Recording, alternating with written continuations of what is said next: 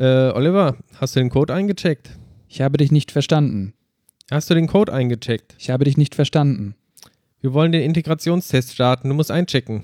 Der Test wird gestartet. Hast du jetzt den Code eingecheckt oder nicht? Ich starte den Test. Manuel, der Oliver sabotiert das Projekt. Hm? Ach so, nee, das ist nicht Oliver. Das äh, habe ich mit dem neuen Chatbot-Framework programmiert. Das macht weniger Ärger als der echte Oliver. Sie haben nach Ärger gefragt. Der Code wurde gelöscht. Ja, ist ja wirklich ganz nett. Ich habe Ihre Bestellung für viel Fett aufgegeben. Ja, ist auch echt einfach zu integrieren. Manuel hat gesagt, du bist scheiße, Thomas. Jetzt hat er wieder intrigieren verstanden. Thomas hat gesagt, du bist schwul, Manuel. Ich mach ihn mal aus. Ich ziehe mich aus.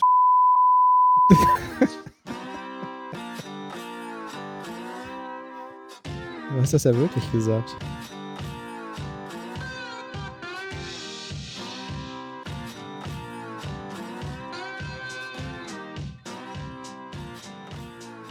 So, die Musik wird sanft ausgeblendet. Herzlich willkommen zur Episode 6 der Dev Couch.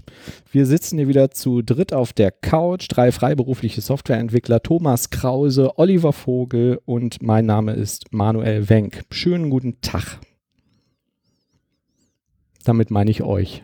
Ja, danke, Manuel. Guten Tag auch zu dir, beziehungsweise wir haben ja schon abends.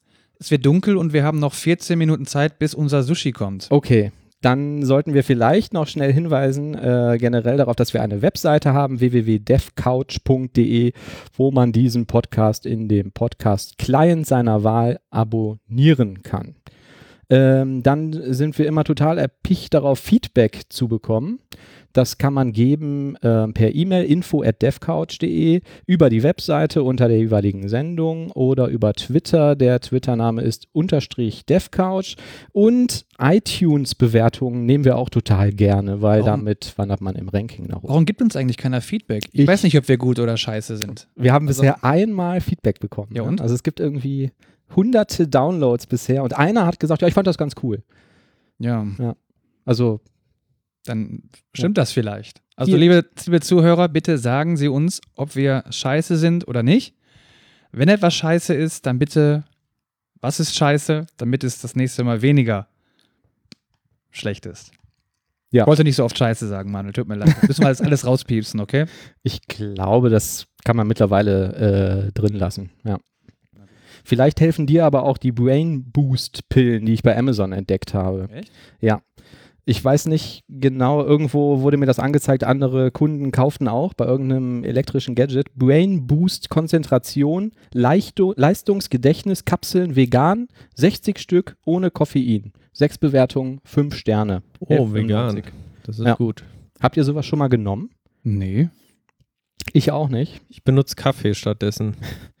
Was mich immer irritiert, ist, wenn irgendwas nur positive Bewertungen hat. Und äh, ich habe da mal da durchgescrollt, ist jetzt immer vielleicht nicht so einfach festzustellen, äh, festzustellen, ob das echt ist oder nicht. Aber einer schrieb irgendwie, ja, ähm, er hätte das für seinen Sohn gekauft, weil der wäre irgendwie so im Abi-Stress gewesen und da wäre das ja ganz gut. Und äh, habe ich dann irgendwie den Kommentar drauf geschrieben, dass ich das für eine extrem gute Idee halte, dass man einfach irgendwelche Drogen kauft, wenn der Sohn irgendwie mental überlastet ist. Das, so wird's gemacht. Ast rein. Ne? Also Spitzenidee. Hat er bisher noch nicht drauf geantwortet. Ja, also, ähm, du meinst, also soll man kaufen. Äh, wir haben keinen Affiliate-Link, wo wir dann Geld dafür bekommen. Ne? Nein, ich würde sagen, soll man nicht kaufen. Ich war einfach irgendwie, ich fand das erstaunlich, dass es solche Produkte gibt. Also Was- ich würde vorschlagen, Manuel, du kaufst die einfach mal und machst einen Selbsttest. Du nimmst am besten die dreifache empfohlene Menge oder sowas, damit man auch wirklich einen Effekt merkt. und dann kommst du vielleicht einfach beim nächsten Podcast-Termin, äh, kommst Ja. du dann irgendwie high hier hin und wir gucken mal, was daraus so wird. Da hätte ich folgenden Gegenvorschlag. Vielleicht findet sich ja irgendjemand unter den Zuhörern, der sagt, jo, das Experiment würde ich sponsern, die Dinger kosten 11,95, bestellt die, ich kann die auf meine Amazon-Wunschliste schicken, über Mhm. Manuel Wenk würde man das dann finden. Damit kann man die zu mir nach Hause schicken lassen. Und wenn das jemand macht, dann würde ich vorschlagen, bringe ich die das nächste Mal mit und wir schmeißen uns die hier live ein. Also, wenn wir so coole Zuschauer hätten, ja, dann würde die Sonne in meinem Herzen für tausend Jahre erstrahlen. Manuel. das meine ich wirklich so. Ich habe es jetzt wirklich gerade auf meine Wunschliste gepackt. Also weiß nicht, wenn das jemand äh, machen möchte, ich, ich, würde, ich wäre, würde mich bereit erklären. Äh, Steigerung von Ausdauer, Energie und Leistungsfähigkeit für Sport, Fitness und Gehirn. Das versprechen diese Dinger. Ja, wir machen doch überhaupt keinen Sport. Stimmt, ja, aber wir verkrampfen unser Gehirn manchmal, glaube ich. Habt ihr schon so einen tollen neuen digitalen Stromzähler? Mm, Ja, so halb digital, ja. aber nicht jetzt eingebaut bekommen. Es gibt also ein neues Gesetz für Smart Meter und äh, Smart Meter, Entschuldigung, spricht man das Deutsch aus? Smart Meter? Klingt irgendwie komisch, ne? Und ähm, da äh, gibt es moderne Messeinrichtungen, intelligente Messeinrichtungen. Da habe ich einen ganz tollen Artikel äh, entdeckt auf ähm, Spektrum der Wissenschaft der ähm, erklärt, dass jetzt viele äh, Haushalte bekommen jetzt so ein Ding eingebaut. Ne? Wenn man unter ähm, 6000 Kilowattstunden pro Jahr verbraucht, kriegt man eine moderne Messeinrichtung. Das ist ein ganz tolles Gerät. Das hat so ein zweizeiliges Display und dann kann man irgendwie da den Verbrauch sehen. Und man möchte ja äh, vom Gesetzgeber her, dass der Stromverbrauch optimiert wird, dass man weniger verbraucht. Und deswegen kann man das Ding dann bedienen und kann zum Beispiel sagen, jetzt mache ich mal ein Reset und dann gucke ich mal, wie viel Strom ich jetzt von heute bis morgen verbrauche. Der Gag an der Geschichte ist, das Teil hat kein Eingabegerät, da ist keine Tastatur dran, das hat kein WLAN, kein Bluetooth oder sonst irgendwas, aber man muss es ja jetzt nun irgendwie bedienen. Und das macht man wie? Per Taschenlampe. Hat also einen Sicht Lichtsensor und äh, man kann dann mit äh, Lichtblitzen vor diesen Lichtsensor mit Hilfe der Taschenlampe eine PIN eingeben und ähm, kann dann irgendwie Teile resetten. Ich packe diesen Link in die Show Notes, den muss man sich unbedingt durchlesen, weil ähm, das wäre ein ganz großartiger Loriot-Sketch gewesen. Ich ähm, habe hier kurz einen Ausschnitt äh, markiert. Die PIN-Eingabe wird mit zweimal kurz Anleuchten gestartet. Dann werden die vier Ziffern einzeln durch erneutes Anleuchten vorgezählt. Für einen neuen wird also neunmal mit der Taschenlampe auf den Sensor geleuchtet. Aber bitte nur kurz, denn Fehleingaben führen zum Neustart des gesamten Vorgangs. Nach Eingabe einer Ziffer wird drei Sekunden gewartet. Dann kommt die nächste Ziffer, also wohl dem, der einen warmen, warmen Keller hat. Du wirst lachen, Manuel. Ich habe genau dieses Gerät bei mir unten im Keller tatsächlich. Und ich habe auch ähm, einen Brief bekommen vom Stromversorger. Ja, sie haben jetzt irgendwie so einen digitalen Zähler. Ich glaube, EDL 21 nennt sich das. Okay. Hier ist ihre PIN. da bin ich irgendwie in den Keller gegangen, habe als erstes äh, nicht verstanden, wie gebe ich diese scheiß PIN da irgendwie ein, weil es gibt ja keinerlei Schalter oder sowas, nichts irgendwie daran zu erkennen. Ja. Musste erstmal ins Internet dann gehen, mir diese Bedienungsanleitung irgendwie für das Ding besorgen und habe das dann auch mit der Taschenlampe gesehen. Und es ist echt eine Katastrophe. Also ich habe vier oder fünf Versuche gebraucht, um diese PIN einzugeben, weil es ist tatsächlich so, du musst halt immer mit der Taschenlampe da kurz reinleuchten. Manchmal leuchtest, leuchtest du irgendwie zu lange dann springt er wieder um und dann hast du irgendwie doch die falsche Ziffer eingegeben und das ist echt, also ich weiß nicht, wer sich sowas ausgedacht hat. Also es ist, Das habe ich mich auch gefragt. Ich habe mich auch gefragt, wieso ist das, also sind diese Geräte so alt und früher war das so? Oder haben die zusammengesessen und sich gedacht, ja, Bluetooth hat ja in fünf Jahren keiner mehr, da gibt es irgendwie jede, alle Nase lang einen neuen Standard, WLAN ist irgendwann out, Kabel geht nicht, dann müssen wir ja irgendwie Netzwerkkabel zu den Stromzählern bringen, Tastatur geht ja dauernd kaputt, dann müssen wir das Ding noch irgendwie warten oder so. Ob das irgendwie eine total tolle Idee war von den, von den Herstellern, ich weiß es nicht. Klingt irgendwie wie ein blöder Hack. Oder ein Workaround, weil die irgendwas vergessen haben. Ja, genau, ist zu teuer. ja. Mach Lichtsensor. Ich vor allem, weiß wir haben nicht. halt wirklich ähm, auch einen, einen dunklen Keller und ich muss halt, wenn ich mit dieser, also ich habe dann irgendwie das Handy genommen mit der eingebauten Taschenlampenfunktion und das Problem ist, um irgendwie auf dem Display was zu erkennen, das hat ja auch keine Hintergrundbeleuchtung oder so, dann heißt, da muss ich auch das Handy nutzen. Ja. Und du musst dann halt immer gucken, dass du entweder halt wirklich nur in diesen Leuchtsensor reinleucht, äh, reinleuchtest oder halt irgendwie Mhm. das Display jetzt sehen willst. Und es ist echt eine Ich Katastrophe. habe mich auch gefragt, wenn man da eine flackernde Lampe im Keller hat, gibt die dann irgendwann per Zufall mal die PIN ein und kann da irgendwas kaputt machen oder so? Ich weiß es nicht. Ganz tolles Zitat, das wollte ich auch noch irgendwie äh, kurz aus dem Artikel vorlesen. So könnte man den Verbrauch eines Wäschetrockners messen, wenn man für diesen Zweck alle anderen Verbraucher abschaltet, vor und nach dem Trockengang mit der Taschenlampe in den Keller geht und den seit Wert der Nullstellung und den Wert seit Nullstellung abliest. Die PIN muss allerdings beide Male übermittelt werden, denn zwei Minuten nach dem letzten Anleuchten zeigt die zweite Displayzeile wieder die aktuelle Leistung an. Es ist aber denkbar, und jetzt kommt's, dass beim Mehrpersonenhaushalt eine Person während des Trocknens im Keller verbleibt und den Timeout durch beharrliches Anleuchten des Stromzählers verhindert, denn dann ist die erste PIN-Eingabe immer noch gültig. Aber Vorsicht, zu langes Anleuchten löst eine weitere Nullstellung aus. Zudem sollten Ersatzbatterien für die Taschenlampe mitgeführt werden. Ich finde das großartig. Wenn wir so ein Ding haben, schreibe ich eine App dafür, die einfach irgendwie durch Brute Force alle möglichen Pins knacken kann. Du musst doch nur ein Telefon vorlegen und die Lampe immer an und ausschalten und irgendwann hast du es. Also den einzigen Vorteil, den ich gesehen habe, ist, ähm, dass man auch, ohne dass man jetzt irgendwie den resettet, kann man irgendwie sehen, wie viel hat man die letzte Woche verbraucht oder wie viel hat man den letzten Monat verbraucht. Das kann vielleicht nützlich sein, aber weiß nicht. Also ich habe das, also dann kann ich mir auch irgendwie den Zählerstand einfach aufschreiben und das darüber vergleichen. Also ich glaube, dafür braucht man keinen digitalen Zähler. Ja. Coole fände ich es, äh, wenn man halt, wenn das dann automatisch vielleicht irgendwie auf Wunsch übermittelt wird und man kann dann online sich den Stromverbrauch ansehen. Ja, genau. So würde man das auch erwarten eigentlich, ne? dass du so eine Web-UI äh, hast. Und siehst es da halt, ne? Ähm, ja, aber ich meine, das Problem ist natürlich auch klar, ne? Du wohnst irgendwo auf dem Land und hast vielleicht keinen Internetanschluss, dann hilft dir das auch alles nichts, ne? Wie kommt das Zeug dahin? Da war auch eine Frage in dem Artikel, äh, wenn ich das Teil ans Internet anschließe, es gibt noch andere Geräte, das kriegen aber nur Leute, die mehr Strom verbrauchen, ähm, dann kann ich da meinen Internetanschluss äh, dran stöpseln. Äh, die Frage ist halt, zahlt der Stromanbieter dann dafür, dass er meinen Internetanschluss mitnutzen darf oder wie ist das eigentlich geregelt? Ne? Oder die sollten das einfach lokal verfügbar machen, dass ich da vielleicht ähm, per, ich kann dann USB-Stick irgendwie dranhängen, gebe vielleicht dann meine PIN per Taschenlampe ein oder wie auch immer und dann lädt er mir irgendwie im Viertelstundentakt dann die, die äh, Messdaten da irgendwie drauf und ich Ja. kann die dann nachher durch ein anderes Programm analysieren. Dann Ja. gibt es da vielleicht auch keine Datenschutzbedenken und so. Das ist eigentlich, wäre das doch ein schönes Geschäftsmodell für die Hersteller. Ne? Dann kaufst du noch so ein Erweiterungsboard für 100 Euro, das kannst du da dran stecken und das kann dann Bluetooth und dann kriegst du eine App dafür oder so.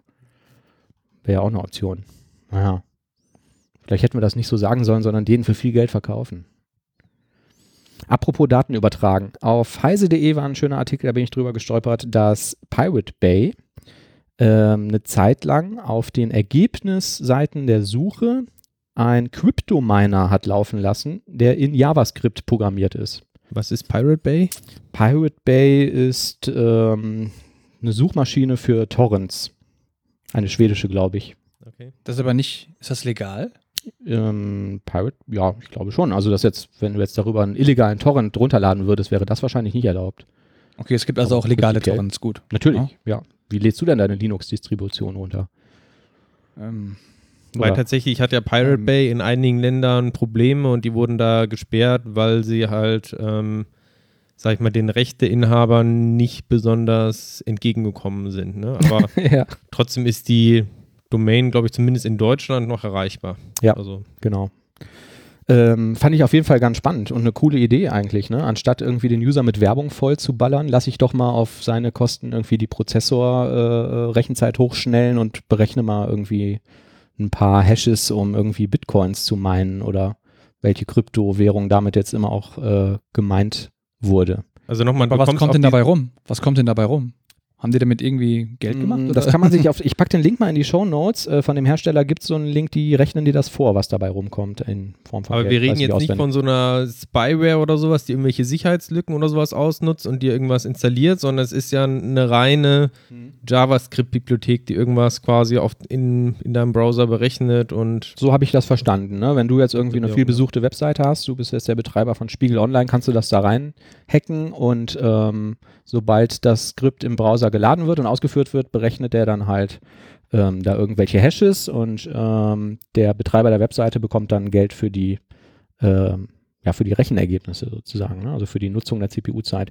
Bei Pirate Bay war halt jetzt halt der Kritik, dass der User das nicht wusste und die Leute sich gewundert haben, ähm, dass auf einmal die, die Prozessorauslastung auf 80 Prozent hochgeht, nur weil sie da äh, sich gerade irgendwelche Ergebnisse angucken. ja, ist wahrscheinlich besonders unangenehm auf einem Tablet oder so, wo dann die Batterie dann auch ziemlich schnell alle geht. Ne? Genau. So, und über diese Seite von diesem Anbieter, der dieses JavaScript macht, bin ich dann auf einen Proof of Work Captcha gestoßen. Ähm, Captcha ähm, kennt ja jeder von Google, diese Ich bin kein Roboter und dann muss man irgendwie sagen, äh, klick mal hier Straßenschilder oder Autos an. Mhm. Und ähm, die Variante von diesem Hersteller löst halt auch eine mathematische Aufgabe. Ich vermute, dass dann auch irgendwelche Hashes berechnet werden oder so. Ich ähm, jetzt hier nicht. Ja, genau, das machen die auch. Genau, hier steht es noch drin in den Kommentaren. Und ähm, ich muss dann als Mensch nicht sagen, das ist ein Auto oder das ist eine Straße oder das ist ein, ein Geschäft, sondern ich sage einfach, jo, ähm, ich klicke diesen Capture an und der berechnet was. Und der Gedanke dahinter ist, dass ich als böser Hacker, der jetzt ähm, ein Skript geschrieben hat, um eine Brute Force Attacke zu machen oder irgendwelche Bots, die halt da auf die Seite gehen und irgendwas ausfüllen wollen, ähm, dass das irgendwann richtig Geld kostet, weil ich muss ja diese Rechenzeit bezahlen, die nötig ist, um diesen Capture quasi auszurechnen. Das fand ich eine coole Idee. Man da wahrscheinlich auch äh, gucken muss, also ähm, ein beliebtes Ziel war ja früher zum Beispiel so Gmail-Accounts oder sowas, dass dann automatisch irgendwelche E-Mail-Accounts angelegt wurden. Ähm, und die haben halt, und deshalb haben sie halt da den Capture ja auch ähm, eingeführt. Ja. Und ich glaube, gerade für solche Sachen würde vielleicht so ein Proof of Work ähm, Capture auch nicht so viel bringen, weil ich meine, selbst wenn die dich dazu verpflichten, dann irgendwie zehn Sekunden lang da irgendwie rumzurechnen oder sowas, dann hast du immer noch alle zehn Sekunden dann irgendwie so einen Gmail-Account erstellt, Mhm. was halt schon ziemlich viel ist. Ja. Ähm, aber klar, für solche ganz typischen reinen Brute Force-Sachen, um die zu verhindern, ist das vielleicht kein schlechter Ansatz. Genau, ja. Und selbst wenn du dann diese 10 Sekunden rechnen musst, also es wird auf jeden Fall teurer, ne? automatisiert diese ähm, Google Mail-Accounts zu erstellen zum Beispiel, wenn Google das verwenden würde, was sie natürlich nicht tun werden.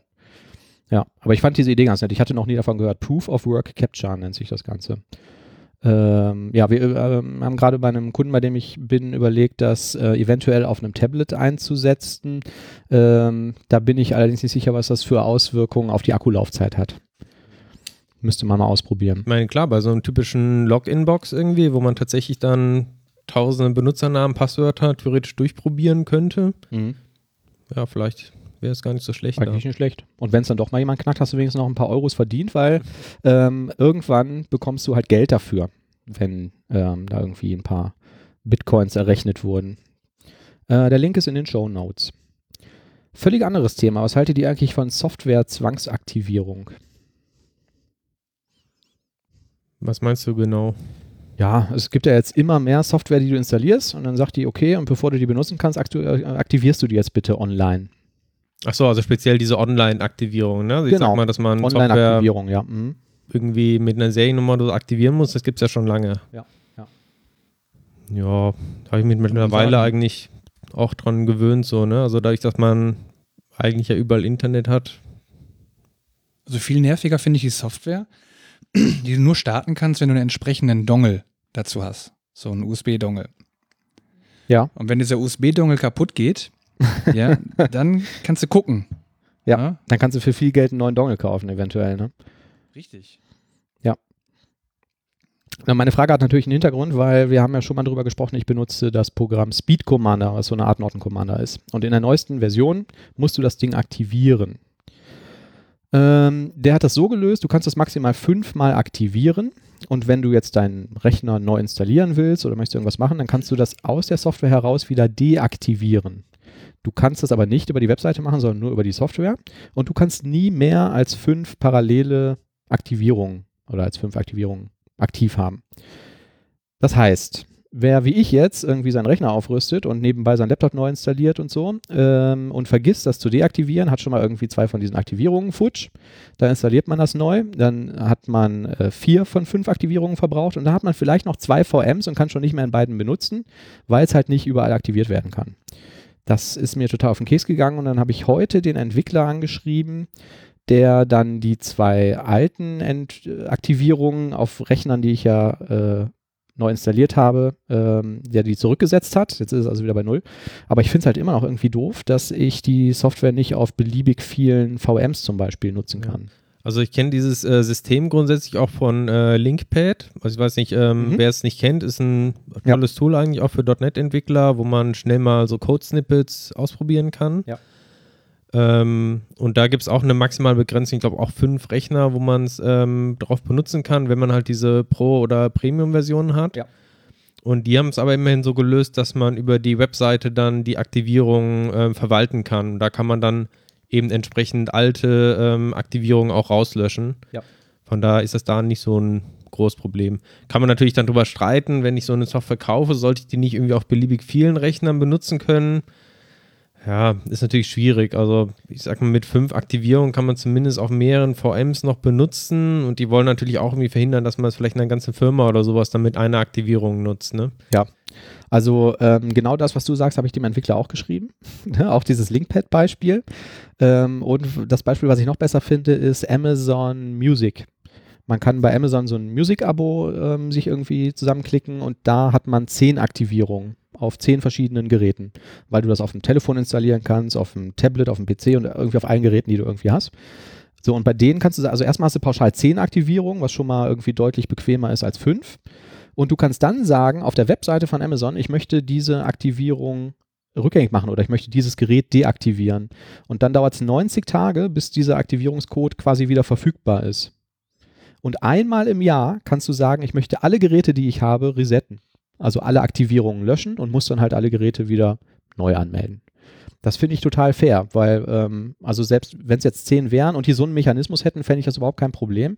Aber mit den fünf und nicht die Möglichkeit, das über die Webseite zu machen, finde ich es ein bisschen für meinen Nutzungszweck zumindest, gerade bei so einem Tool, was, was ich immer direkt zuerst installiere, nachdem ich einen neuen Rechner aufgesetzt habe, ein bisschen schade. Weil ich mich da frage dann, wenn ich tatsächlich mal an diese 10 Aktivierungen drankomme, weil ich jetzt irgendwie verschiedene Rechner neu installiert habe und merke dann irgendwie, die sind alle voll und muss dann noch 90 Tage warten. Also ja, wenn das passiert, würdest du bei Amazon hingehen und sagst, jetzt alle zurücksetzen. Das kannst du ja einmal im Jahr machen. Und, Und meldest das geht dann dann alle einmal, dann ja, das geht sofort und die okay. meldest du dann alle einmal neu an, dann ist alles gut. Und wenn du ein neues Telefon kaufst und sagst, das alte benutze ich mehr, dann äh, benutze ich nicht mehr, dann klickst du halt in diesem UI auf ähm, Aktivierung zurückziehen und kannst dann nach 90 Tagen ein anderes Gerät anmelden. Und auf diese 10 Geräte kommt man eigentlich auch nie, selbst, selbst wenn man das jetzt irgendwie noch äh, mit einem Bekannten teilen würde oder so. 10 Aktivierungen ist schon eine ganze Menge, denke ich. Ja, fand ich auf jeden Fall ein bisschen ärgerlich dafür, dass ich diese Software immer kaufe, wenn es ein neues Update gibt. Ja, dann kommen wir zu den News. Oliver hat gerade schon gesagt, er möchte sich ein neues iPhone kaufen.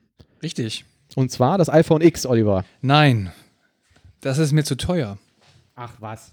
Ich meine, Was kostet das hier in, eigentlich? Gibt es da schon Preise für Deutschland irgendwie? also ich habe mir das mal angeguckt. Ne? Also das Ding scheint ja irgendwie ganz, ganz nett zu sein, ganz fancy, so, ja. Hat also ein paar interessante Features, ist aber auch egal, das ist ein Apple, ja. So. Jedenfalls, wenn du dir das Gerät kaufst, ja, mit 256 Gigabyte Speicherkapazität und du nimmst den Apple Care Vertrag dazu, dann zahlst du mal locker fast 1600 Euro. Das ist sogar für uns Freiberufler. Also 1600 Euro. ja, ja, inklusive 1549 ungefähr so. Ne? Ja. Ich mache daraus 1600 Euro. Das ist das Gerät. Richtig. Der Preis für das Gerät. Nur das Gerät alleine, Ja. da ist noch keine Hülle dabei. Mhm. Na, du willst das Original, die Original Apple-Hülle noch irgendwie haben, die kostet vielleicht 150 Tacken. Wenn du das als Lederhülle nimmst, dann kannst du das Teil ja irgendwie jetzt noch extern aufladen. Also ohne Netzteil, du legst das quasi auf so ein Ding. QI-Ladegerät, ja. Genau. Und das kostet, glaube ich, auch nochmal ein paar Schleifen. Ne? Ja, das von Apple habe ich auch gehört, dass das richtig teuer sein soll. Du kannst auch das billige von Ikea nehmen oder so. Das kannst du auch für einen Zehner bei Amazon kaufen. Habe ich früher schon mal gehabt, weil die Konkurrenzprodukte konnten das alles schon früher ich muss auch mal fragen, ich habe selber überhaupt kein iPhone und kenne mich da irgendwie nicht so, so aus. Was kostet denn das normale iPhone? Also sind die alle so arschteuer? Ja, was kostet so ein iPhone Arsch gesagt? Äh, unverschämt teuer? Also das iPhone 8, ähm, auch mit 256, Giga äh, mit 256 Gigabyte, ähm, ist erschwinglicher. Es kostet nur knapp 1000 Euro. Auch schon extrem viel, aber Das ist Wahnsinn, ne? okay. Und dieses, also jetzt gibt es ein neues iPhone X, das kann eigentlich, ist das identisch, aber es hat irgendwie diesen Home-Button nicht, oder? Also so dafür so ein komplettes, randloses Display oder was ist genau jetzt der Unterschied?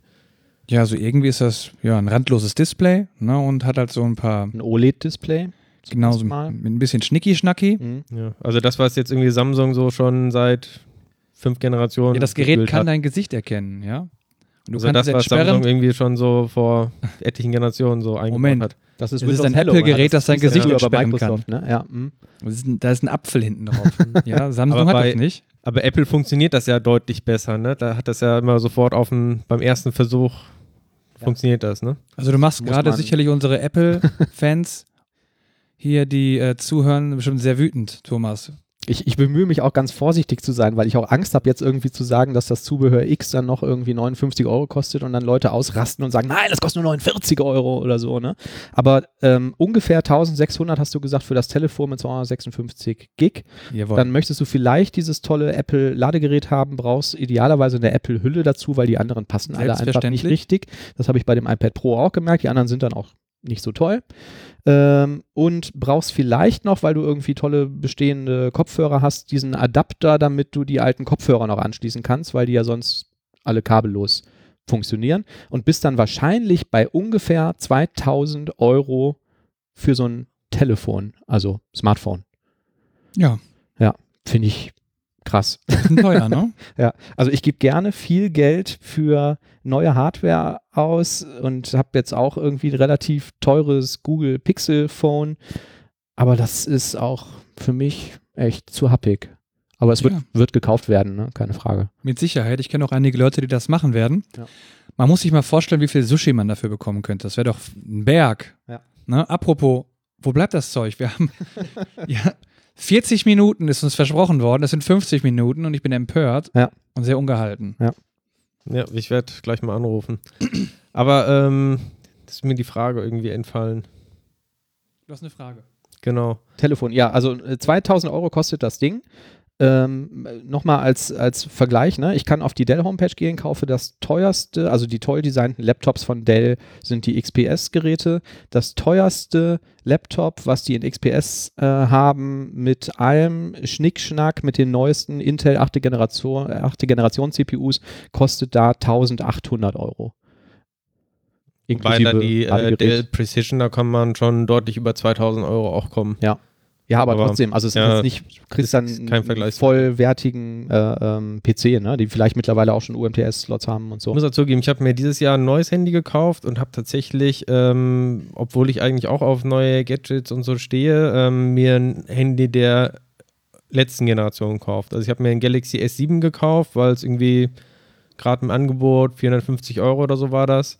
War irgendwie war bei mir für 500 Euro dann auch die Schmerzgrenze für ein Smartphone. Also ich meine, ist jetzt auch nicht so, dass die jetzt in jeder Generation ja so wahnsinnig viel mehr können. Also Ja. man kauft das ja eigentlich hauptsächlich noch ähm, für die Android-Updates. Also geht es mir zumindest ja, so. ja, ja, genau, ja, ja, ja. Das ist auch der Grund, warum ich die Pixel-Geräte nehme. Die kriegen halt sofort die Updates ne? und immer die neueste Software. Und das finde ich halt ganz toll. Aber nochmal, um es ins Verhältnis zu rücken, ich habe für das neueste iPad Pro 10.5 ähm, 1000 Euro bezahlt mit 256 äh, Gig Speicher und auch einem ganz tollen Display. Ähm, das iPhone X ist mal doppelt so teuer. Also es ist, ich finde es krass irgendwie. Wahnsinn. Ja, auch das finde ich ja schon teuer, so ein iPad. Ja, ja, ja, 1000 absolut, Euro. genau. Also da gibt es ja, ja. die, sag ich mal, die, die besten oder mit die besten Android-Dinger kosten ja die Hälfte, ne? Aber Ja, so genau. ein Huawei, Mediapad, M3 Ja, oder so. Und ich sage jetzt auch im Nachhinein, ich würde das auch nicht nochmal ausgeben dafür. Also ich bin auch von dem, was ich dann damit machen kann, also ich habe es mir als, haben wir ja schon mal in einer Folge drüber gesprochen, als Laptop-Ersatz ähm, war es gedacht, aber dafür taugt es Aber ich, nicht. ich habe noch mal eine ganz andere, ganz banale Frage. Also ich habe keine Ahnung, ob ihr das äh, zufällig wisst, aber war das nicht auch beim iPhone so, dass die den Home-Button irgendwie für alles Mögliche verwendet haben? Äh, ob man jetzt einmal draufklickt, zweimal draufklickt, dreimal stimmt. draufklickt oder wischt und keine Ahnung. Ja. Wie funktioniert das alles mit dem iPhone X?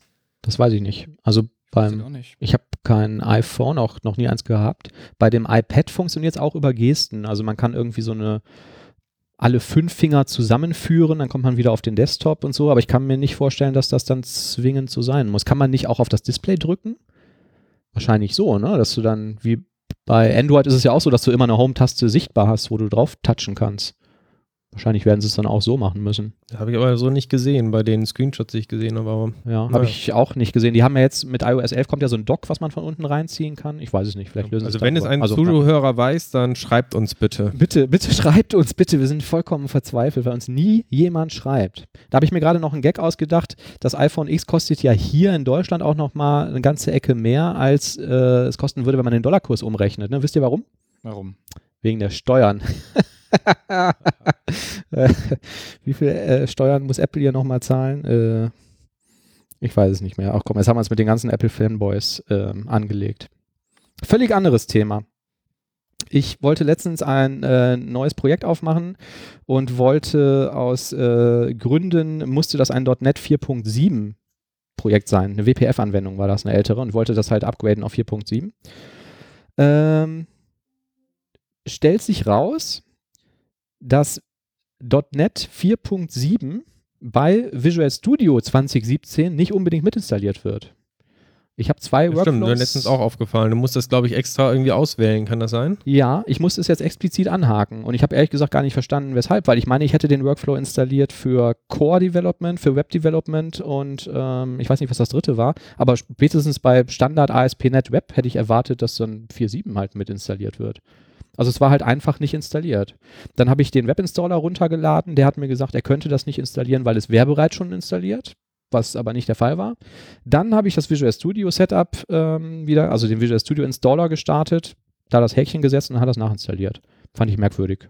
Aber es wird auch, glaube ich, nicht. Also ich hatte jetzt letztens auch nochmal Visual Studio neu installiert. Das müsste auch direkt Update 3 gewesen sein. Da wurde auch noch kein .NET Core 2.0 raus, also mit installiert. Obwohl es Ja. ja eigentlich auch mit Update 3 quasi zeitgleich released wurde.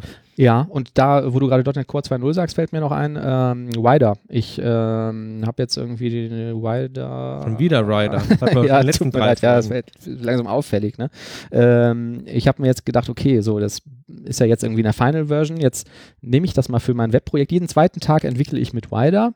Habe das erste Projekt aufgemacht, .NET Core 2.0. Siehe da, wird nicht unterstützt von der aktuellen Version. Man muss sich die Early Access Preview runterladen, weil nur die Support für .NET Core 2.0 hat. Äh, Schande. So, jetzt kommt das Essen. Hurra. Was hattest du bestellt, Oliver? Sushi und irgendwas hier mit Teriyaki. Chicken Teriyaki. Ja, okay, ja, schön. Habt ihr mitbekommen, Signal A für .NET Core 2.0 ist draußen? Stimmung! ja. Da gehen alle Hände nach oben. Ähm, Ja. Ich bin mir jetzt gar nicht mehr so sicher, gab es Signal R eigentlich für .NET Core 1.0 oder 1.1? Ich kann mich irgendwie so dunkel erinnern, dass es zumindest zum Release-Datum irgendwie nicht verfügbar war. Also Ganz genau, das ist das Ja. Besondere daran. This is the first official release of a new Signal R that is compatible with ASP.NET Core. hm. Ja. Und jetzt funktioniert es erstmal. Ne? Also, ich weiß nicht, müssen wir das erklären? Signal A ist so ein, kann man das sagen, Realtime-Kommunikationsframework. Über dieses äh? Stichwort äh, WebSockets, ne? Genau, und äh, die Besonderheit war auch, dass wenn er die WebSockets nicht nutzen kann, weil der Browser das nicht supportet oder das blockt, dass sie dann Fallback-Mechanismen haben und dann irgendwie auf andere Mechanismen ausweichen. Ne? Weißt du, wa- was das große Problem war, warum die so lange gebraucht haben, das für ähm, ASP.NET Core rauszubringen? Nein, steht hier ähm, in diesem Artikel nicht drin. Packen wir in die Show Notes. Also es ist, es ist a rewrite of the original. Also sie haben es wirklich komplett neu geschrieben. Simpler, more reliable, easier to use. Ich habe es noch nicht benutzt. Ähm, nee, keine Ahnung, warum das so lange gedauert hat. Hatte ich mich auch gefragt. Ich weiß, dass sie aber schon sehr lange dran sind, das zu entwickeln. Das war schon beim ersten .NET Core Release. Ähm, hieß es schon irgendwie, ja, äh, können wir jetzt leider noch nicht äh, liefern und wir arbeiten dran und kommt aber irgendwann in Zukunft. Jetzt ist es da. Wenn wir zu den News nichts mehr haben, dann äh, habe ich noch ein Thema. Ja. Zwar äh, habe ich auch tatsächlich erst heute ähm, richtig gelernt. Ich weiß nicht, ähm, habt ihr schon mal mit äh, C-Sharp 6 mit dieser String Interpolation gearbeitet? Ja, klar. Also dieses äh, relativ neue Feature, dass man halt bei einem ähm, String, wenn man so ein Dollarzeichen davor setzt, ähm, kann man inline in so geschweiften Klammern direkt äh, Variablen äh, reinschreiben und die werden entsprechend dann ähm, im String ersetzt. Also was man vorher umständlich mit String-Format irgendwie machen musste, mit diesem äh, Platzhalter 0123, Mhm. kann man halt deutlich bequemer damit machen. Genau, sehr komfortabel. Ja. Haben jetzt sehr viele Sprachen. Ne? Ja, genau. Was ich jetzt gelernt habe, ähm, tatsächlich eigentlich, ähm, was ähm, der Compiler irgendwie daraus macht, ist, es gibt so einen Typ ähm, Formatable String. Der ist in .NET 4.6 rausgekommen Ah. Und der kapselt quasi einmal diese Formatvorlage quasi und getrennt davon ähm, die tatsächlichen Werte, die da eingesetzt werden sollen. Ja. Und das kannst du dafür nutzen, wie es zum Beispiel jetzt irgendwie Entity Framework in der, ich glaube, in der nächsten Version machen möchte, dass man ähm, diese Formatierung auch selber steuern kann. Das heißt, ähm, bei typischerweise Entity Framework bei SQL möchten wir ja nicht so gerne mit ähm, String äh, Format oder so arbeiten, weil es dann natürlich äh, leicht zu SQL Injection Attacks kommen kann Genau. wenn jetzt in diesem äh, Platzhaltern jetzt äh, meinetwegen Hochkomma oder so drin ist. Und über dieses Feature mit dem Formatable String können die halt selber dafür sorgen, dass dann die Werte entsprechend so formatiert werden, wie das für SQL nötig ist.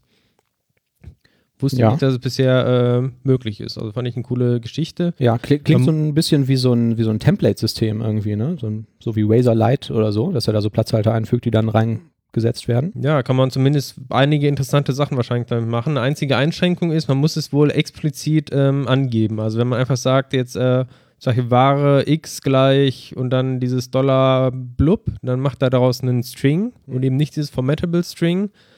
Ähm, sondern es geht halt nur, wenn man explizit halt als Typ Formatable String nutzt. Also ähnlich wie das ja mit dem äh, bei Link mit diesem Expression äh, versus Func irgendwie ist. Da gibt es ja auch so einen komischen Mechanismus, der Mhm. vom Compiler da eingeführt wird. Cool, ah, das ist interessant. Nee, wusste ich nicht. Ja. Ist aber vielleicht generell mal ein spannendes Thema, könnte ich mal auf die äh, zukünftige Themenliste schreiben. Ähm, die Evolution vom äh, String-Handling im .NET-Framework über Versionen hinweg. Da ist richtig viel passiert, habe ich mal einen Artikel drüber gelesen. Ich glaube von dem ähm, Typen, ich komme gerade nicht auf den Namen, der damals Mono geschrieben hat. Äh, Miguel. Miguel I. de Casa, de Icasa oder so, ne? Ja. Genau, ja, irgendwie so. Ähm, der hat das mal geschrieben, weil äh, String-Handling war ja bei Java immer ein Performance-Problem. Und ähm, die haben wirklich in jeder .NET-Framework-Version das intern umgebaut und haben mittlerweile interne Listen, damit auch, äh, wenn du zweimal den gleichen String hast, ähm, gibt es irgendwie eine zentrale Tabelle, wo das nur noch referenziert wird und so. Äh, fand ich eigentlich ein total spannendes Thema, was da intern unter der Haube passiert, wenn man einfach nur so einen Text in Anführungsstrichen in seinen Source-Code äh, schreibt. Mhm. Ganz coole Sache. Ja, prima. Formatable String hieß das. Ja. Können wir vielleicht noch irgendwie einen Link zu in die Show Notes packen, Ja, mach das mal. wenn wir was finden. Aber kann auch jeder bei Google eintippen. Okay, dann kommen wir zum Thema der Woche. Ähm, das Thema der Woche sind Collections in .NET. Und wir sind darauf gekommen, weil Thomas beim äh, letzten Mal ähm, sich darüber beschwert hat, wie die Leute Collection Interfaces Ja. verwenden. Mir ist das äh, in, in vielen Projekten immer wieder aufgefallen, dass irgendwie mittlerweile eigentlich äh, scheint es nur noch irgendwie Lists zu geben. Und egal, wo man irgendwie ähm, Werte mit Collection irgendwie arbeiten möchte, es äh, wird immer nur noch List verwendet oder halt irgendwie für assoziative Sachen ähm, Dictionary, aber diese ganzen anderen Collections, die es ja eigentlich gibt, die werden kaum genutzt, obwohl sie an einigen Stellen schon sehr sinnvoll wären. Warum? Welchen Vorteil habe ich davon, wenn ich jetzt eine spezielle Collection nehme? Habe ich dann Performance-Gewinn oder? Ja, also es kann äh, durchaus auch die Performance einen großen Unterschied machen, ob du jetzt zum Beispiel eine List nimmst oder einen, einen Hash-Set zum Beispiel und auch die Eigenschaften sind ja ähm, ganz anders. Also ähm, beispielsweise eine List ist irgendwie, die ist indiziert, da kann ich mehrmals das gleiche Element einfügen. Das ist beim Hash-Set ja ganz komplett anders. Und ich glaube, man muss sich immer fragen eigentlich, was ist jetzt mein eigentlicher Use Case an der Stelle, was möchte ich erreichen und dann gucken, was ist die beste Collection dafür. Und ähm, ich habe dann mal den äh, Manuel gefragt und der hat gesagt, es ist auch ein tolles Thema irgendwie und der hat sich da auch mal ein paar Gedanken zugemacht und hat es nochmal irgendwie so schön zusammengefasst. Genau. Ähm, was ich jetzt aber noch fragen wollte, du hast letztes Mal gesagt, irgendwie, du siehst im Interface total häufig, dass die Leute da IEnumerable verwenden. Oder IEnumerable von T. Und das fändest du irgendwie pauschal oder in den meisten Fällen nicht so toll. Warum? Ja, IEnumerable ist so ein bisschen Special-Thema. Also eigentlich äh, meiner Meinung nach, wie es hauptsächlich genutzt wird äh, heutzutage oder wie, es eigentlich vorgesehen ist, ist, dass eigentlich so lazy-mäßig ausgewertet wird und eigentlich auch nur einmal ausgewertet werden sollte. Wenn man tatsächlich einfach nur eine Liste haben möchte, ähm, würde ich eher sowas wie Read-Only Collection oder sowas nehmen oder Collection, wenn man halt was hinzufügen sollte. Ein IEnumerable finde ich in der Modellklasse oder sowas ein bisschen seltsam, um da Sachen wirklich zu speichern. Also Ja. für eine Methode oder sowas, klar, wenn da was zurückkommt, aber sag ich mal, eine, eine Property, ähm, also finde ich seltsam. Also gerade äh, wenn man sowas sieht, ich habe einen INumerable mit einem Getter, ich muss ja irgendeine Möglichkeit haben, quasi auf, an diese Daten irgendwie ranzukommen. Das heißt, es wird ja nur gehen, wenn ich dann im Konstruktor irgendwelche Daten reingebe. Ja. Und wie gesagt, ich finde, da gibt es eigentlich bessere Möglichkeiten. Mhm. Und du musst, müsstest wirklich durchiterieren, ne? Also wenn du jetzt einen, ein Customer-Interface hättest, iCustomer mit iOrders oder so und möchtest eine bestimmte Order finden, musst du bei IEnumerable durchlaufen, ne? Ja, genau. Ähm, das kommt dazu. Und wenn ich tatsächlich anbieten möchte, dass ich mehrmals durchlaufen kann, dann ist es häufig ja eine Sache, die mich nicht wirklich viel kostet und ähm, wo ich auch schon weiß vorher, wie viele Elemente sind da drin. Dann kann ich halt direkt eine, zum Beispiel eine iRead-Only-Collection nehmen. Ja. Und wenn es halt anders ist, dass es wirklich jetzt wie bei, bei Link im Hintergrund dann äh, irgendwie eine SQL-Ausführung irgendwie passieren soll oder du, du eventuell nur einmal überhaupt durchlaufen kannst, dann ist sowieso das iNumeral an der Stelle dann falsch. Ne? Ja, ja. Okay, ja. Ähm, ja gut, vielleicht schauen wir uns mal die wichtigsten verfügbaren Collection-Typen ähm, generell an. Ich habe jetzt äh, mit Absicht nicht die aller äh, hinterletzte Special Collection mit aufgenommen, sondern wirklich nur erstmal die Sachen, die am wichtigsten sind. Ähm, das Ganze ging ja los irgendwie beim ersten Release des .NET Frameworks. Ne? Es gibt diesen System äh, Collection Namespace, den gibt es heute immer noch. Ähm, den sollte man oder die ähm, äh, Listen oder die Collections da drin sollte man heute nicht mehr verwenden. Warum erzählen wir gleich noch. Ähm, da gab es jetzt im Wesentlichen diese Array-List. Ne? Das war einfach irgendwie eine, eine Liste, wo ich ähm, Objekte reinhängen konnte. Also ich konnte über Add das irgendwie ähm, ein Element hinzufügen. Ne? Da würde ich dann heute eher die Liste von T verwenden. Ähm, es gab eine Hash-Table, das war so ein assoziatives Array, also wo ich mit Key-Value was ähm, speichern konnte. Da würde man heute das Dictionary nehmen. Ähm, es gab eine Queue und ein Stack. Queue ist First In, First Out. Kommen wir gleich noch um die Also das Besondere ja. eigentlich, die waren alle ohne diese Typparameter, ne? Das heißt, man konnte ja. Objects reingeben und Objects wieder rausholen. Ganz genau, ne? Es war ohne die Generics, äh, weil die erst mit dem .NET Framework 2.0 kamen.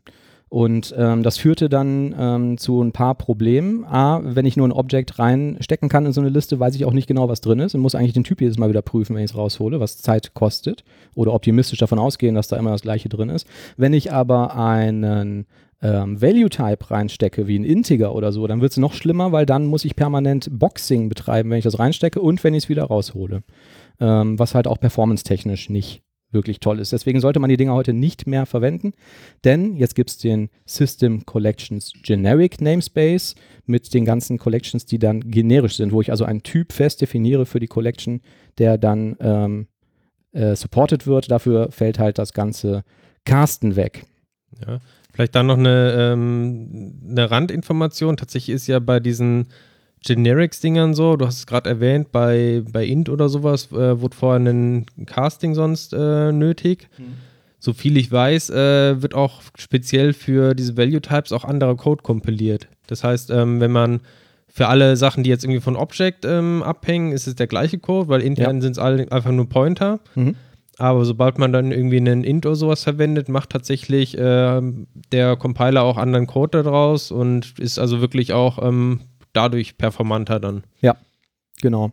Ähm, früher bei Java war es ja auch so, dass ein Integer wirklich ein Objekttyp war, was da wohl auch immer zu Performance-Problemen geführt hat. Ich weiß nicht, ob da heute mal was dran geändert wurde. Ich habe lange kein Java mehr gemacht. Vielleicht haben wir ja einen Zuhörer, also, wie der ich das weiß, hatten weiß. die beides ja, ne? Die hatten diese Integer und ein Int und die hatten das strikt getrennt. Also diese Ach so, Value das war nicht das gleiche. dieses äh, okay. Referenzding. Die ja. wurden halt zum Teil dann automatisch umgecastet. Ja. Das wurde auch mit jeder Version, glaube ich, ein bisschen besser. Ja. Aber Okay. Ja, ja gut, das ähm, in diesem System Collection Generics Namespace ähm, wäre jetzt also der grundlegendste Typ aus meiner Sicht ist eine Liste von T. Und ähm, das ist ähnlich wie bei der Array-List vorhin, ist einfach ein dynamisches, typisiertes Array. Ne? Man nennt das auch Vektor. Und ähm, das Ding ist nicht irgendwie sortiert. Ich füge einfach über Add irgendwas hinzu und ähm, kann auch das gleiche Element, also vergleichbare Elemente, mehrfach ähm, in diese Liste einfügen. Ähm, so, das Teil hat jetzt irgendeine bestimmte Kapazität. Ich weiß gar nicht genau, wie die ermittelt wird. Aber wenn, die kann man beim Konstruktor angeben, ich weiß nicht, was er als Default nimmt. Äh, wenn die auf jeden Fall überschritten wird, weil ich immer wieder über Add, Add, Add neue Elemente hinzufüge, dann wächst das Ding irgendwann. Ne? Dann muss er halt das intern seinen äh, Speicher äh, vergrößern. So, das ist äh, intern eine sequentielle Liste. Das heißt, wenn ich einen Index habe und sage, ich hätte gerne das dritte Element, kann ich natürlich total schnell darauf zugreifen, das Ding wieder rausholen. Ähm, wenn ich aber was einfüge, was nicht am Ende oder ähm, ja, was, wenn ich was einfüge oder ändere, was nicht am Ende liegt, dann müssen halt alle anderen Elemente verschoben werden, weil die gesamte Reihenfolge ähm, verändert wird. Und das kostet natürlich Zeit. Wenn ich einfach nur add sage, also ein Element am Ende hinzufüge, kostet das fast nichts, denn es ist eine O von 1 Operation. Dieses O1, ähm, vielleicht weiß es nicht jeder. Das wäre ist- Stichwort gewesen. Genau. Ähm, das ist ja diese äh, Komplexität der Operation. Ne? Also es gibt, glaube ich, äh, also für Laufzeit äh, kann man sagen oder auch für eine Speicherauslastung. In der Regel oder häufig ähm, bezieht das irgendwie auf die Laufzeit. Ähm, und O1 heißt halt, es ist irgendwie nicht von der Anzahl der Elemente irgendwie abhängig. Also es ist nicht so, dass die Liste immer langsamer wird, je mehr Elemente man hinzufügt, sondern die Geschwindigkeit ist quasi immer gleich. Also Mhm, genau. konstant. Genau. Wobei, man muss halt, ähm, bei der List ist natürlich das Besondere, du hast ja gerade gesagt, intern hat er irgendwie ein Array und wenn die Kapazität überschritten ist, dann ähm, muss das vergrößert werden. Ja. Das Problem ist an der Stelle, ähm, der verdoppelt, glaube ich, dann immer die Kapazität und er muss tatsächlich ein neues Array erstellen und alle alten Elemente in das neue Array reinkopieren. Das heißt, immer wenn man an diese Kapazitätsgrenze stößt, ähm, hat man halt ähm, Ja. dann ähm, erhöhten Aufwand. Und deshalb i- ist es auch sinnvoll, man kann ja im Konstruktor direkt angeben, wie viele Elemente man benötigen wird. Wenn man das im Vorhinein irgendwie weiß, äh, es kommt ja manchmal vor, dann lohnt sich das quasi bei größeren Listen das auch direkt anzugeben. Genau, ja.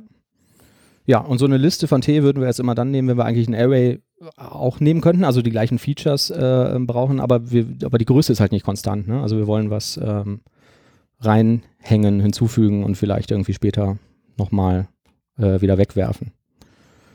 Ja, dann haben wir den nächsten Typ, das ist eine Linked List von T. Ähm, das ist ähm, fast das gleiche, aber es ist eine doppelt verkettete Liste. Ne? Das heißt also, jedes Element, was ich da reinhänge, hat äh, ist ein Knoten und das hat eine, Referenz auf das vorherige und das nachfolgende Element, doppelt verkettet. Und damit kann ich natürlich dann an beliebigen Positionen schnell und einfach irgendwas reinhängen, weil er dann nicht hingehen muss und muss in dem Array irgendwie anfangen umzukopieren oder irgendwas zu verschieben. Hat den großen Nachteil, dass ich auch keinen Index habe. Er muss also durch die Liste durchiterieren, um irgendwie das gewünschte Element zu finden. Ja. Und du brauchst ein bisschen mehr Speicher, ne? Also, Ja. weil du immer noch diesen Zeiger quasi auf das vorherige und das äh, nächste Element Mhm, speichern musst. Ja. Aber wofür brauche ich die? Die Linked List, wann setze ich die am besten ein? Ähm, die würdest du dann einsetzen, also wenn du, wenn die Liste sich auch dauernd oder der Inhalt der Liste sich auch dauernd ändert, aber an beliebigen wahlfreien Positionen.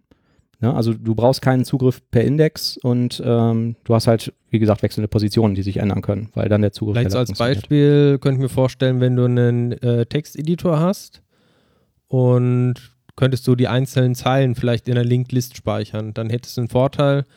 Ähm, du könntest relativ einfach an beliebigen Stellen jetzt irgendwie neue Zeilen einfügen, ohne dass du alles weitere irgendwie nach unten verschieben musst. Ne? Mhm. Das heißt, selbst wenn du jetzt irgendwie Gigabyte große Dateien irgendwie äh, speicherst, dann müsstest du halt ähm, ja nicht irgendwie äh, mit jedem Zeichen, was man einfügt, jetzt äh, gigabyteweise Daten dann im Speicher hin und her verschieben, sondern könnte es einfach mittendrin einfügen.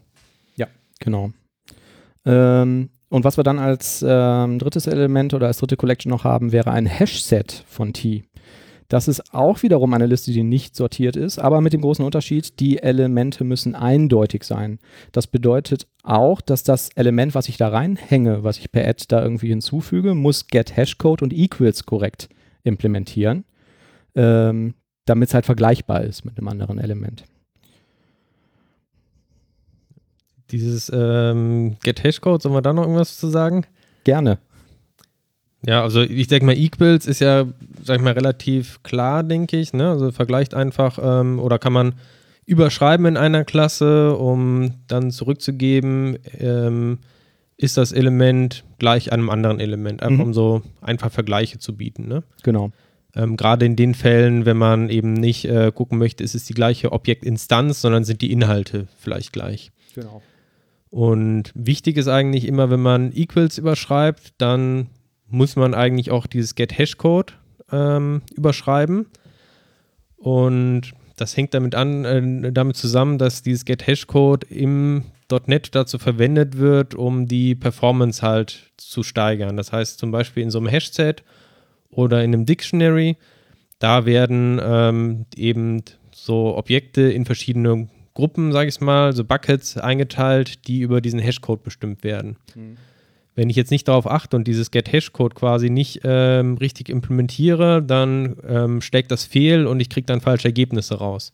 Also es reicht nicht nur dieses Equals zu übergeben, sondern man muss dieses Get-Hash-Code eben so implementieren, dass tatsächlich, wenn die Inhalte ähm, von so einem Objekt gleich sind, dann sollte auch entsprechend der gleiche Hashcode rauskommen. Mhm, genau. Im einfachsten Fall könnte ich natürlich ähm, immer einfach 23 zurückgeben aus dem Ding, aber ähm, es hätte einen Nachteil, dann hätte man auch die, hätte man keine gleiche Verteilung von diesen Objekten und das wird der Performance auch nicht so gut tun. Also man sollte gucken eben, dass ähm, möglichst, wenn die Inhalte verschieden äh, sind, dann sollte halt auch ein möglichst gleich verteilter verschiedener Hashcode rauskommen.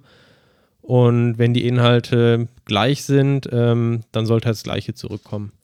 Ganz genau. Und das Problem bei dem Hash-Set wäre jetzt, wenn du diese Get-Hashcode-Methode schreiben würdest, die immer 23 zurückgibt, dann ähm, würdest du nur eins deiner Objekte in die Hash-Set hängen können, weil er dann sagen würde, es ist das gleiche.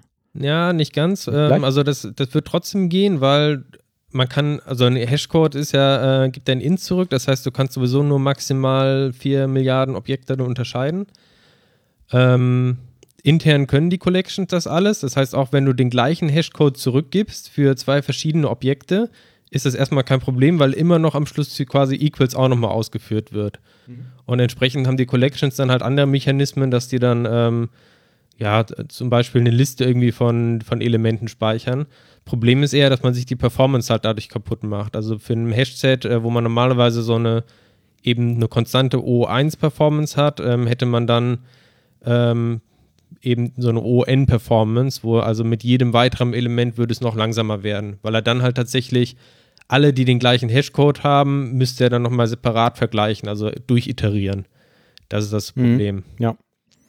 Genau. So, und beim Hashtag greift man dann über den Index wieder auf das Element zu, ne? Das ist dann wieder O von 1, also äh, sehr effizient. Wobei jetzt diese ähm, Angaben nichts über die tatsächliche Dauer der Operation aussagen. Ne? Ähm, so, und das Beispiel, was ich mir da überlegt habe, ist bei einem Hashset könnte ich zum Beispiel beim Starten der Anwendung lade ich eine Liste von Kundennummern direkt in ein Hashset. Ne, das verwende ich irgendwie zum Beispiel als Cache oder so und kann dann direkt prüfen, ob die, ähm, ob die Kundennummer vielleicht schon bekannt ist oder kann eine neue hinzufügen und kann damit verhindern, dass jemals eine doppelte vergeben wird, weil ich die in das Hashset gar nicht einfügen dürfte. Genau, also einmal zu prüfen, irgendwie gibt es das schon. Ne? Wenn man das mit mhm. einer Liste machen wollte, gibt es natürlich auch irgendwie List Contains, aber ja. dieses List Contains, das ist eben eine ON-Operation. Das heißt, er muss im schlimmsten Fall jedes einzelne dieser Elemente sich angucken, ähm, das vergleichen und jetzt stellt man sich vor, in der Liste sind irgendwie eine Million Kundennummern drin, dann kann das schon ziemlich lange dauern. Ja. Währenddessen beim Hashset geht das halt in konstanter Zeit, also.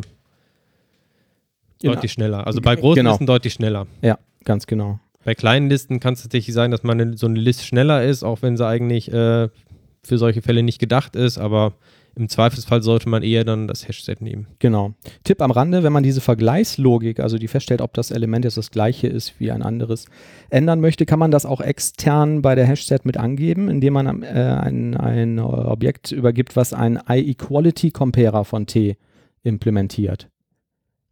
Equality Comparer von T, was ist das? I, kennst du nicht? Ja doch, aber ich soll das doch fragen, oder nicht?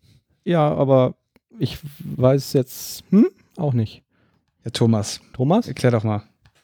Also der iEquality Comparer, der hat eben auch so Methoden für Equals und GetHashCode, die aber eben das Ganze nicht ähm, für das eigene Objekt quasi zurückgeben, sondern für ein fremdes Objekt.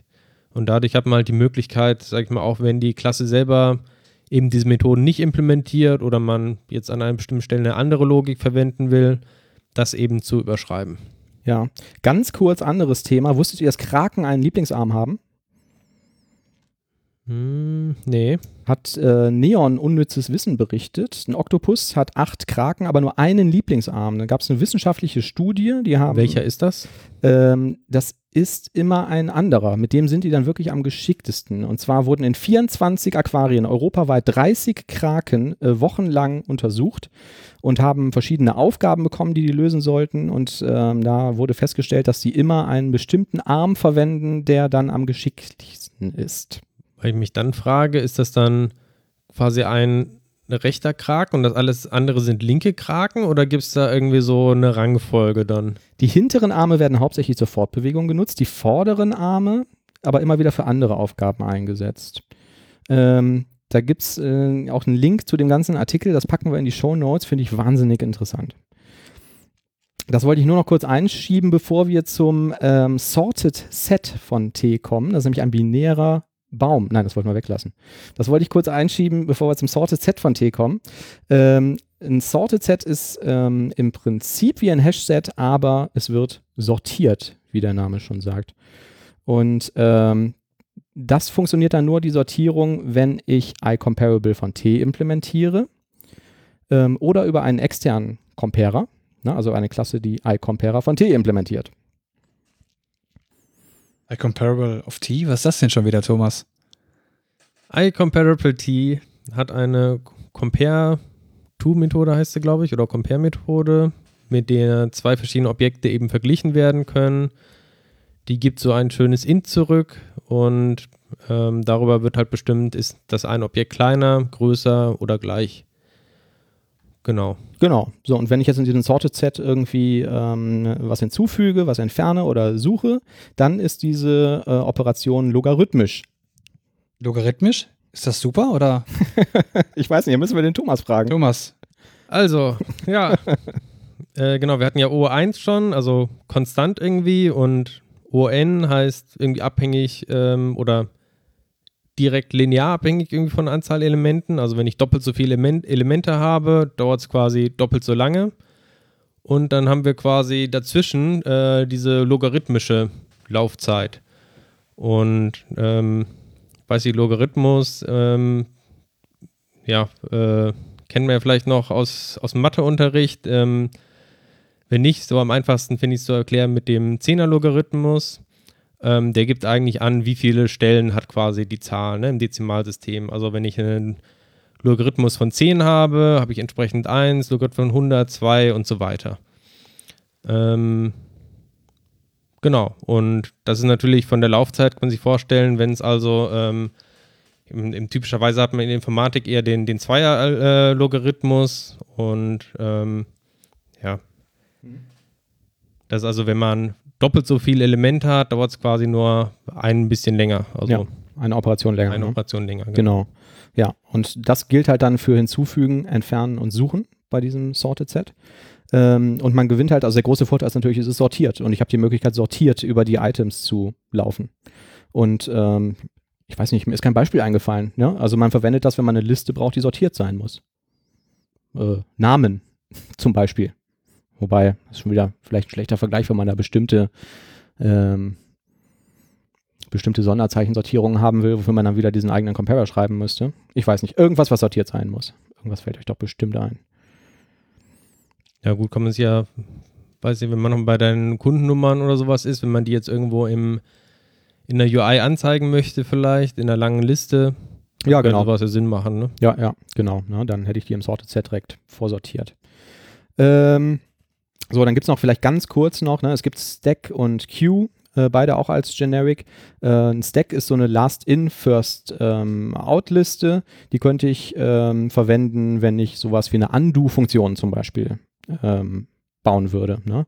Also ähm, das letzte Element, was ich hinzufüge, ist immer das erste, was ich aus dieser Liste wieder rausbekomme. Und bei so einem Undo will man das ja haben. Ne? Da will man zuerst die Option, äh, die Aktion rückgängig machen, die ich äh, zuletzt vorgenommen habe. Also wie so ein Bücherstapel, ne, wo man obendrauf immer ein weiteres Buch legt, was man nicht liest. Genau, ja. Oder wie der Call-Stack, den ich im Debugger sehe von Visual Studio, ne, der dann irgendwann wieder rückwärts abgearbeitet wird, wenn äh, die tiefst innerste Funktion irgendwie einen Rückgabewert geliefert hat. Genau, und der Gegenzauber dazu ist die Queue. Ähm, das ist halt die, das Element, was ich zuerst reinfüge, ist das erste, was wieder rauskommt. Das ähm, könnte man nutzen, wenn man Operationen in der Eingangsreihenfolge verarbeiten will. Und eine schöne, ähm, was ich mir immer als Eselsbrücke dazu ähm, nehme, ist der Printerspooler, den ja jeder kennt. Ne? Also ich schicke jetzt irgendwie drei äh, Jobs ab und der erste Job, den ich äh, da reinstelle, das ist auch der erste, der aus der Liste abgearbeitet wird. Und das nennt man ja auch Printer Queue. Ne? Und dementsprechend heißt diese Klasse dann auch Queue von T. First in, first out. Wenn es so einfach wäre mit dem Printer-Spooler, kann ich aus Projekten andere Sachen erzählen, aber das führt zu weit. ich weiß auch nicht, ob wir da irgendwelche Vertragsstrafen bekommen, wenn wir die Geschichte erzählen. Dann hat Neon unnützes Wissen auch noch rausgefunden, die PC-Tastenkombination Steuerung Alt entfernen war eine Notlösung. Weil ähm, die IBM-Menschen äh, sich geweigert haben, laut Bill Gates eine besondere Taste zum Anmelden an dem Betriebssystem auf der Tastatur aufzubringen. Was sagt man dazu? Warum haben die sich geweigert? Ähm, das weiß ich nicht. Ich kann mir bei IBM vorstellen, dass das irgendwelche Kompatibilitätsgründe gehabt hat. Vielleicht haben sie gesagt, irgendwie 102 Tasten sind genug für alle, oder? das mag sein. Man hat sich aber dran gewöhnt. Ne? Wisst ihr noch, als damals das erste Windows NT kam? Das war, glaube ich, das erste, wo man Steuerung Alt entfernen drucken musste, um sich anzumelden. Ich fand das auch immer ungewöhnlich. Also warum Altsteuerung entfernen? Also ich ja. hatte Altsteuerung entfernen immer gelernt halt zum Reboot. Neustarten, Reboot ja. irgendwie. Ja. Aber warum für eine Anmeldung? Also hätte man nicht einfach sagen können, Enter oder so und ja, also, oder heute komisch. ist es bei Windows, glaube ich, einfach noch Klick oder drücke irgendeine Taste oder so. Ne? Ich fand das auch merkwürdig. Damit man sich aus Versehen anmelden kann. Drücken Sie Altsteuerung entfernen, um sich anzumelden. ja, ja, genau, ja. Aber es ist weggefallen, ne? Bei irgendeiner, ab wann war es eigentlich nicht mehr dabei? Windows 8 hast du, glaube ich, auch schon nicht mehr gehabt. Heute klickt man nur noch. Ist mir noch nie so bewusst aufgefallen. Ja. Ähm, gut, bei den ähm, Collections haben wir jetzt bisher einfach nur Listen gehabt, ne, die man dann bestenfalls über so einen Index ähm, ähm über die man zugreifen konnte. Und wir haben aber noch eine ganze andere Kategorie, das sind die assoziativen Collections. Bei denen hat man einen Key, den man mit angibt. Und der Key ist dann der Schlüssel und diesen Schlüssel wird verwendet, um den gespeicherten Value, wir haben also einen Key und einen Value, äh, wieder zu identifizieren und wieder drauf zuzugreifen oder ihn zu verändern oder was auch immer man damit machen will. Ne, zum Beispiel habe ich eine Bestellnummer, das wäre zum Beispiel ein Key und der könnte mit einem konkreten Order-Objekt ähm, verknüpft sein. Ähm, das wäre also eine assoziative Collection und die Standard-Collection dafür ist das Dictionary.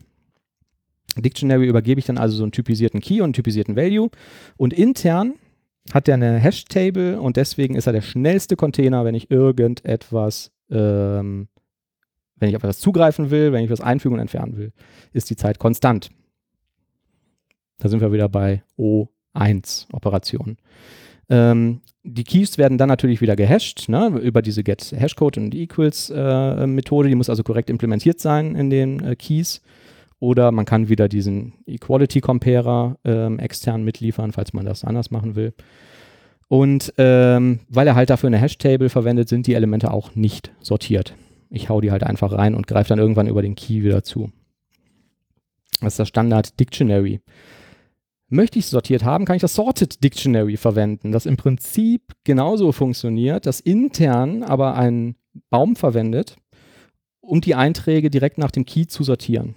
Und Manuel, fragst du das nachher eigentlich alles ab? Oder? Ich frage das hinterher alles ab, ja, genau. Ja. Also wir haben das Sorted Dictionary, das sortiert die Dinger. Ne? Das heißt halt, also was halt immer interessant ist, sind die Folgen davon. Ne? Das Insert, Delete und Lookup äh, sind dann wieder logarithmisch, weil er sie halt an der Stelle dann einmal sortieren muss. Und ähm, das äh, Dictionary, das Sorted Dictionary verwendet man, wenn man schnell darauf zugreifen möchte und wenn sortiert sein soll. Da könnte man jetzt mal durch den eigenen Source Code flügen und mal gucken, ähm, wo man irgendwelche Listen vielleicht nur einmal äh, verwendet und dann hinterher immer noch ein Sort oder so mit Link drüber laufen lässt und sich mal fragen, ob man die nicht vielleicht schon vorsortieren kann. Ähm, Sorted List das fand ich ganz spannend. Also wir hatten gerade das Sorted Dictionary und es gibt auch die Sorted List. Die funktioniert genauso wie das Dictionary von außen betrachtet, speichert das aber intern in einem Array. Das heißt, wenn ich was einfüge und lösche, müssen eventuell, ne, wie bei dem Beispiel, was wir zuerst hatten mit der Liste, alle folgenden Elemente verschoben werden. Äh, der Zugriff ist dann aber logarithmisch, weil dafür dann binäre Suche verwenden kann. So, Frage, ne, warum sollte man das machen? Weil die Liste ändert sich vielleicht nur ganz selten. Und äh, das kann ich, könnte ich jetzt auch wieder für, für einen Cache äh, verwenden. Die initiale Ladezeit für so einen Cache, wenn die Anwendung das erste Mal hochfährt oder der Server, ist halt vielleicht nicht so wichtig. Aber sortierter Zugriff wäre ganz cool, weil ich das verwenden will, um in einer Eingabemaske Postleitzahlen oder sowas einzublenden. Oder fällt euch noch ein anderes Beispiel ein? Ja, also ich muss auch sagen, Sorted Dictionary, Sorted List äh, extrem selten irgendwie verwendet. Also. Ja, genau. So, Oliver hatte, als der vorhin noch gefragt, irgendwie, ob das jetzt irgendwie was bringt, ne? Ähm, ja, also prinzipiell schon. Jetzt hängt es aber natürlich auch stark davon ab, ne, ob das messbar ist oder nicht, wie viele, wie viele Items du in der Collection hast. Also ich, wenn ich den Zuhörern eine Sache irgendwie auf den Weg geben müsse, dann wäre das irgendwie Hashtag. Ich glaube, das ist die, die Collection, die am wenigsten oder am ähm, häufigsten irgendwie eingesetzt werden könnte statt einem List. Ja. Weil man schon relativ häufig hat, dass man sich eigentlich sicher ist, äh, jedes Element darf irgendwie nur einmal drin sein oder man macht ähm, Contains oder sowas, was einfach bei einer Liste nicht wirklich effizient ist. Also das ist so mit irgendwie die häufigste Collection, die ich neben List irgendwie verwende. Genau. So, jetzt haben wir das alles irgendwie runtergerackert. Das kann sich natürlich kein Mensch irgendwie merken. Ne? Man hat jetzt vielleicht schon mal ein paar Sachen gehört und ähm, weiß jetzt irgendwie grob, dass es das gibt. Die, ähm, es gibt einen schönen Artikel, den packen wir in die Show Notes auf Geek Swift Blog, ähm, der ähm, diese ganzen Sachen nochmal beschreibt. Die haben auch eine schöne Tabelle, wo die auch die Laufzeiten ähm, nochmal zusammenfassen. Ähm, kann man sich mal ansehen. ansehen. Ähm, sehr schön fand ich auch äh, von äh, Microsoft in der .NET-Doku gibt es einen Artikel, der heißt Selecting a Collection Class, wo einfach irgendwie gesagt wird, so du musst dir halt diese und jene und diese und jene Frage stellen und ähm, dann am Ende quasi wie bei so einem Entscheidungsbaum am Ende dann rauskommt, so dann nimmst du am besten diese Klasse. Ja, fand ich auch ganz schön. Packen wir in die Show Notes. Findet man wahrscheinlich auch, wenn man bei Google das irgendwie schnell eingibt, Selecting a Collection Class. Haben wir schon gesagt, wo man die Show Notes herbekommt? Ich glaube nicht, ne? Auf der Homepage www.devcouch.de auf die jeweilige Folge klicken, da stehen die drauf. Oder wenn ihr den Podcast abonniert habt, was wir äh, uns wünschen würden, ähm, seht ihr das automatisch in eurem Podcast-Player. Ist ja praktisch. Genau, total. Und da klickt man auf den Link und weiß dann ein für alle Mal, wie man die richtige Collection wählt. Es gibt noch wahnsinnig viel mehr Collections. Es gibt noch diesen Specialized ähm, Collections Namespace, aber ich glaube, das würde jetzt zu weit führen, ähm, da jetzt irgendwie auch nochmal durchzugehen. Da gibt es auf jeden Fall auch noch ähm, spannende Sachen, die vielleicht relevant sind, wenn man irgendwie Multithreading betreibt. Ähm, was ist da noch drin? Fällt jemand spontan was ein, was in Specialized drin ist? Weiß ich nicht, müssten wir jetzt nachgucken. Aber das könnt ihr jetzt auch selber tun. Ähm, wir brauchen noch einen äh, Sendungstitel. Das muss aber besonders reißerisch sein, damit wir wieder einige Klicks bekommen. Ja, das stimmt. Also Das, eigentlich, das mit dem .NET Core 3.0, das kam richtig gut an, ne? ja, also eigentlich hätte ich ja, wäre es ja ganz praktisch, wenn man den Collections in den Titel nehmen würde, weil es die zutreffendste Beschreibung Wie wär's denn mit Microsoft ist pleite?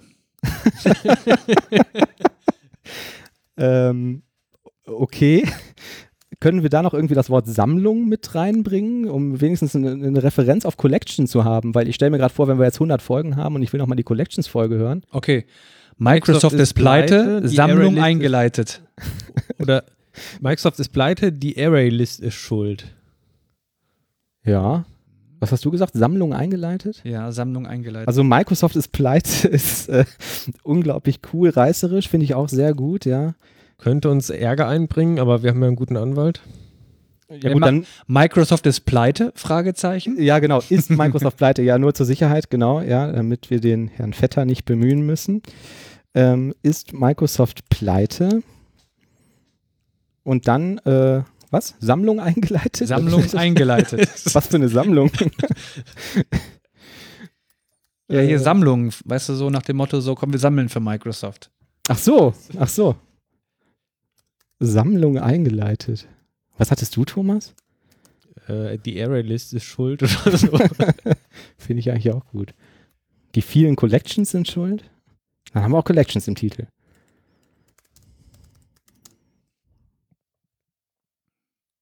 Ja, Also, ich Also- fand jetzt meinen besser. Muss ich- äh, okay, gut, dann lassen wir Sammlung eingeleitet, ja. Nichts Mike- gegen dich, Thomas. Ja? aber dann bitte Sammlung eingeleitet, Ausrufezeichen. Sammlung eingeleitet, Ausrufezeichen. Okay, ja, ich hoffe, wir kriegen da keine Probleme in den ganzen Podcatchern, weil dann da irgendwelche Sonderzeichen drin stehen. Aber Fragezeichen, Ausrufezeichen sollten funktionieren. So, Ähm, aber Oliver, hattest du nicht auch irgendwie noch ein Thema mitgebracht? Ein ganz besonderes? Wo ist dein Thema, Oliver? Ich habe dich jetzt nicht verstanden. Dein Thema, was hast du mitgebracht? Ich habe ihn bereits ausgelacht.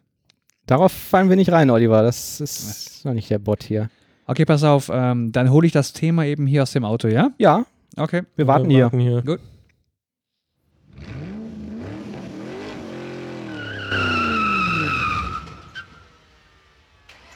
Kommt er. Ist ja schon wieder abgehauen. Ich glaube, er holt nur aus dem Auto. Also, ich Kommt bestimmt wieder. Ja, ich würde auch sagen. Wir warten hier einfach mal, oder?